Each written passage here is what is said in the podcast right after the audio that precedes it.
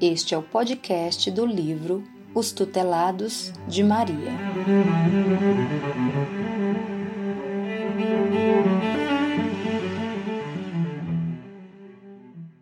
Capítulo 3 Homicídio seguido de suicídio. Item 3.1 Nevoeiro de ódio. Os dramas interiores em que as criaturas se debatem na rotina dos seus dias são frequentemente temas dos noticiários policiais. Na maioria das vezes, servem de assunto para o bate-boca comum, provocando nos leitores e ouvintes as mais diversas reações: a crítica maliciosa, a indiferença, a revolta, o desdém e a comiseração dos mais espiritualizados. No entanto, como fogo ateado à palha seca, a tragédia do dia é facilmente esquecida, sendo substituída no dia seguinte por outra, de iguais ou maiores proporções.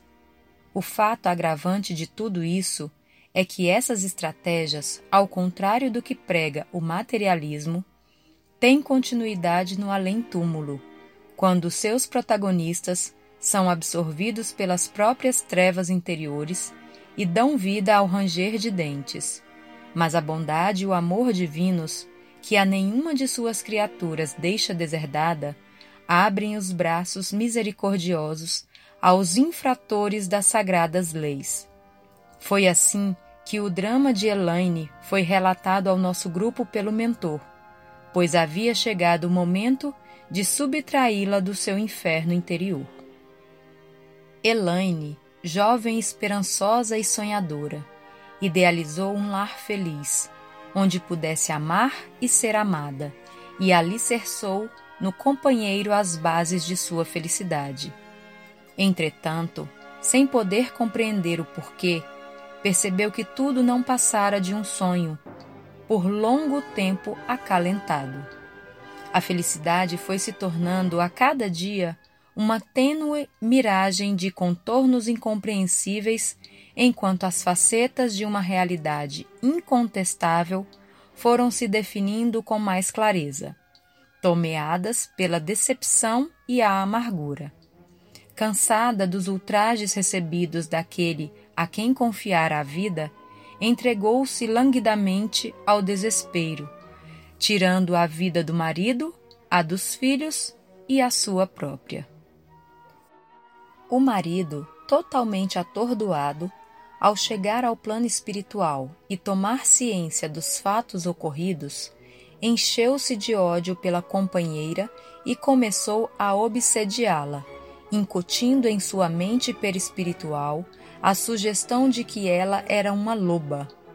Ela, absorvida por remorsos cruéis, começou a assimilar a sugestão persuasiva, deformando seu próprio perispírito, que aos poucos foi tomando a forma de uma loba. Tal obsessão durou cerca de 50 anos, envolvidos por teia mental de emaranhados complexos e indefinidos. O sofrimento de ambos era tão intenso que se afigurou para eles como sendo as penas eternas destinadas aos filhos que seguiram o caminho do mal. No entanto, o sofrer não é eterno, pois Deus destinou suas criaturas à felicidade, provendo-as dos meios necessários para fazer germinar, dentro de si mesmas, a semente do amor universal. Para nossa surpresa, o mentor espiritual relatou-nos que há algum tempo atrás o marido obsessor havia sido atendido em uma reunião de desobsessão em nossa casa espírita, dando mostras de que, apesar do ódio que ainda sentia, estava cansado daquela situação, que durante o atendimento ele relatara a doutrinação que constantemente via diante de si uma porta fechada mas que jamais tivera coragem de abri-la, por não saber o que poderia existir além dela. Diante do depoimento espontâneo, o médium doutrinador o encorajou a abrir aquela porta. Após relutar durante algum tempo, ele finalmente decidiu abri-la. Qual não foi a sua surpresa ao deparar-se com os dois filhos, nimbados de luz, convidando-o a transpor os umbrais que os separavam. Cheio de emoção, ele gritou os seus nomes, entregando-se ao reencontro. Naquele momento, ele compreendera que a vida não se extinguira, pois podia sentir os filhos vivos, perfeitos e felizes, aconchegados em seus braços.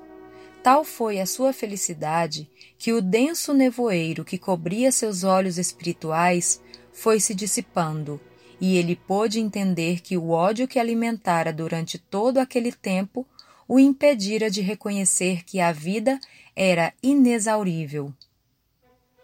Exausto e tomado por sentimentos diversos, permitiu-se então ser conduzido a um posto de socorro da espiritualidade para receber os primeiros tratamentos.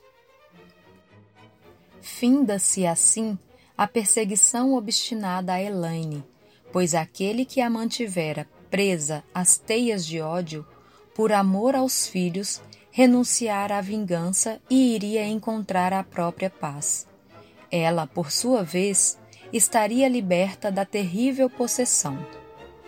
Decorrido algum tempo, Após os esclarecimentos do mentor espiritual, o espírito Elaine se comunicou em nossa reunião. Quão deprimente era o seu estado! Os seus uivos e a sua ferocidade denotavam o caso grave de licantropia. Enchemo-nos de amor e de piedade pela irmã prisioneira do próprio destino. Olavo, espargindo compreensão e ternura pela enferma, conduziu-nos no trabalho de reconstituição daquele corpo perispiritual, num esforço que se prolongou por duas reuniões.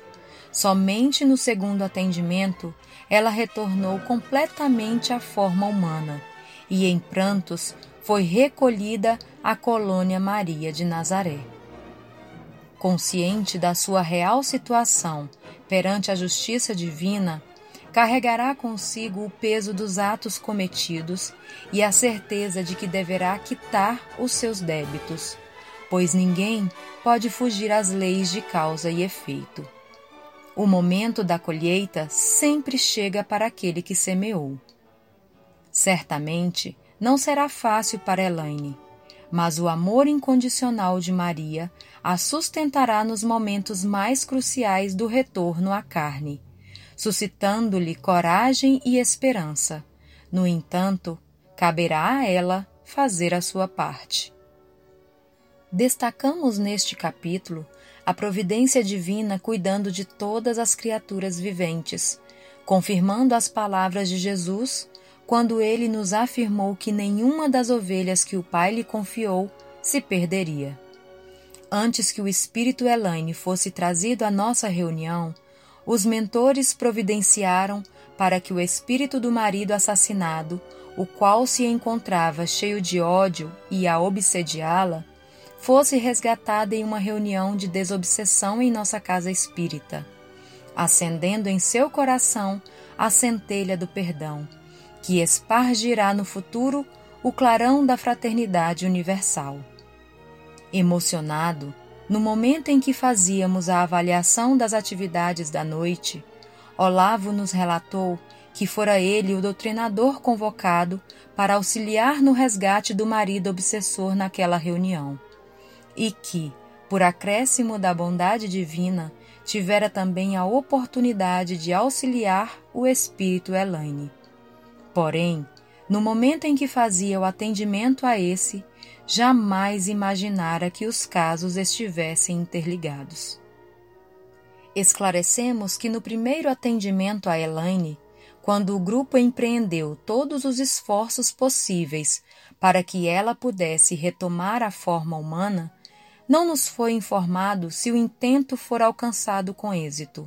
No entanto, intimamente carregamos conosco tal interrogação até a realização da próxima reunião, o que se deu 30 dias depois, quando novamente nós a recebemos para dar prosseguimento ao trabalho de auxílio. Ressaltamos que, em casos de licantropia ou outros do gênero, a conjugação dos esforços dos médiums, principalmente dos sustentadores, formando em suas telas mentais as imagens sugeridas pela doutrinação, é essencial para auxiliar o espírito a retomar a forma perispirítica humana. Entretanto, é preciso ter a compreensão de que muitos atendimentos demandam tempo e que, quase sempre, não teremos conhecimento dos seus desdobramentos no plano espiritual.